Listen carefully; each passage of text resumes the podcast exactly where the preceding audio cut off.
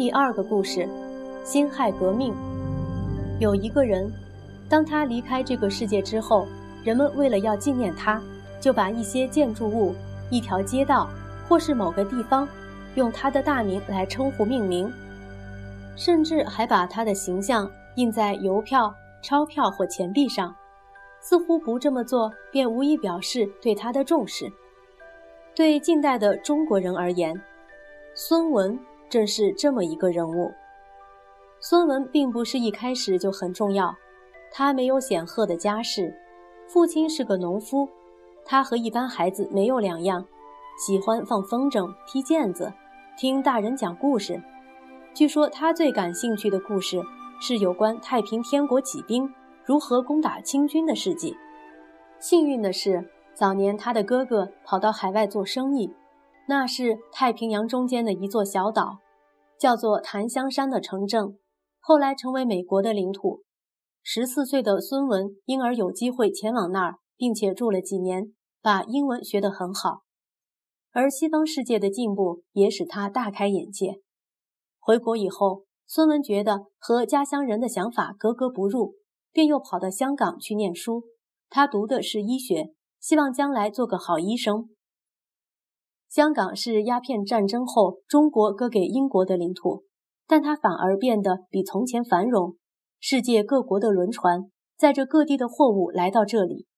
相比之下，中国人和中国人拥有的东西却是那么落伍和寒酸。孙文受到很大的刺激。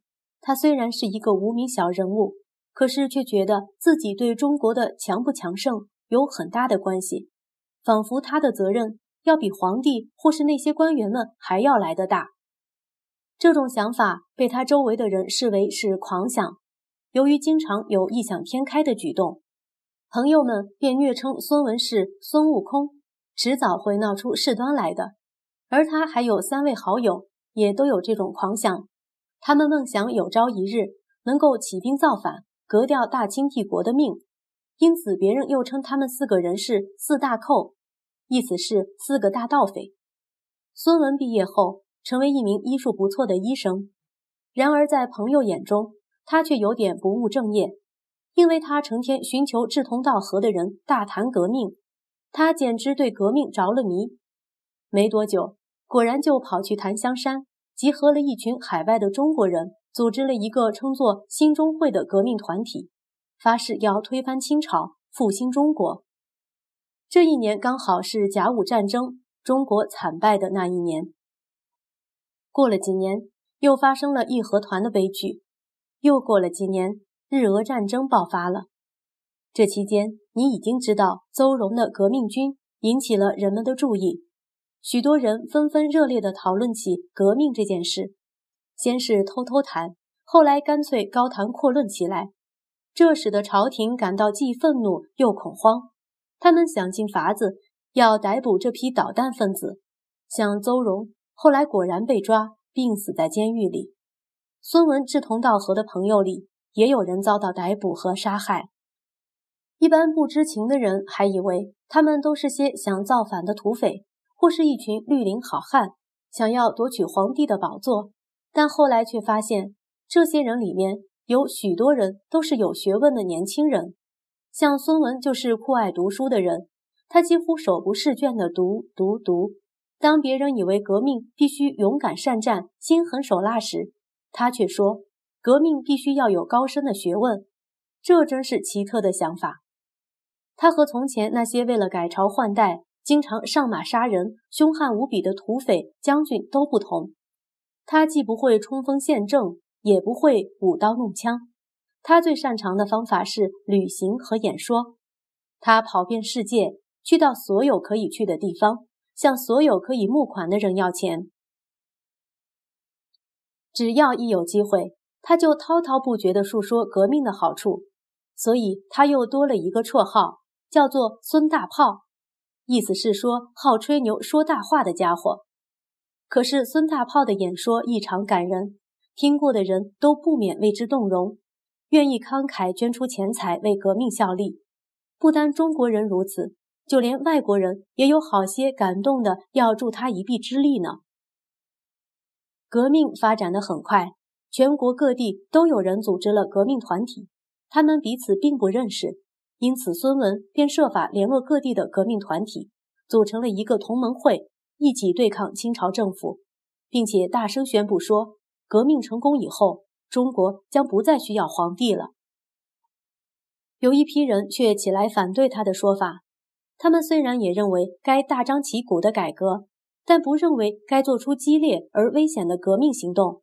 他们主张，中国或许该像英国和日本那样，仍旧保有一位国王或天皇，尽管是不管事的虚位元首，但这样或许能避免革命带来的灾祸。况且几千年来，中国人都习惯有一位国王或皇帝，一旦没有了。那真是件不可思议的事。这批反对革命党的人称作保皇党，康有为、梁启超都属于这一方。这两方的人吵得不可开交，但没有大打出手。他们只是在报纸上互相争论不休。不过孙文可不管这些人的想法，他不断的筹钱，号召同志发起一次又一次的武装行动，攻打各地的县府或总督府。由于没有充分的钱财和武器，他们不断遭到挫败。到了公元一九一一年，同盟会的同志黄兴又率领了一次攻击广州总督府的行动。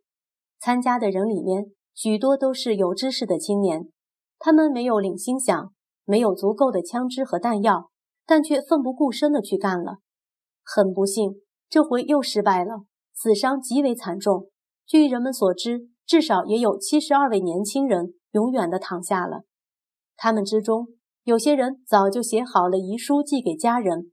他们表示，为了救国的大爱，只好舍弃对家人的小爱，字字句句感人肺腑，让不是他家人的人看了也要热泪盈眶。这些遗书后来成为著名的好文章，有机会你不妨拿来读一读。这次的事件。让更多的中国人觉醒，革命似乎是势在必行的一件事了。就在同一年的十月十日，革命党在湖北的武昌果然一战成功，获得首次的胜利。人们将这次的革命称作“辛亥革命”。接着，各地的革命团体就像潮水般席卷全国，大家纷纷赶走了清朝的官员，占领了各督府机关，拔下了清朝帝国的旗帜。清朝的光绪皇帝死后，三岁大的皇帝宣统继位。三岁的皇帝统治着二百六十多岁的老帝国。想当年，努尔哈赤建国的雄风不现，满洲人弯弓射箭、纵马驰骋的英魂也荡然无存了。接下来又该轮到谁做皇帝了呢？是孙文吗？还是别人？孙文早就说过了，他不要做皇帝。而且以后的中国再也不要皇帝了。如果要，那就让每一位中国人来做皇帝。他把这种情形称作民主，也就是说由人民来做主人。他还告诉大家说，赶走满洲皇帝不是赶走满洲人，因为满人、汉人、蒙古人、回族人、藏族人，也许以前彼此打打杀杀，但如今早就该是一家人了。他又告诉大家说。革命不是为了做大官，而是为了做大事。和孙文一起革命的朋友里，有的是裁缝，有的是厨师，其中有位是工人。他当初加入兴中会时，穷得只缴得起三块钱。在经过出生入死的行动后，他没有向孙文要求做大官或小官，一无所有的他，只向孙文借了两百元，跑去开了个钟表店，修表为生去了。你是不是觉得这样的改朝换代的确和过去不一样了？说来听听。孙文说：“革命要有高深的学问，请问你是否能找到哪件事是不需要学问就能做得很杰出的？”清朝政府说孙文是造反，孙文说自己是革命。革命和造反有什么不同？从前。中国人习惯有一位国君或皇帝替大家做主。今天，你觉得人们已经习惯自己做主了，还是依赖领袖替大家做决定呢？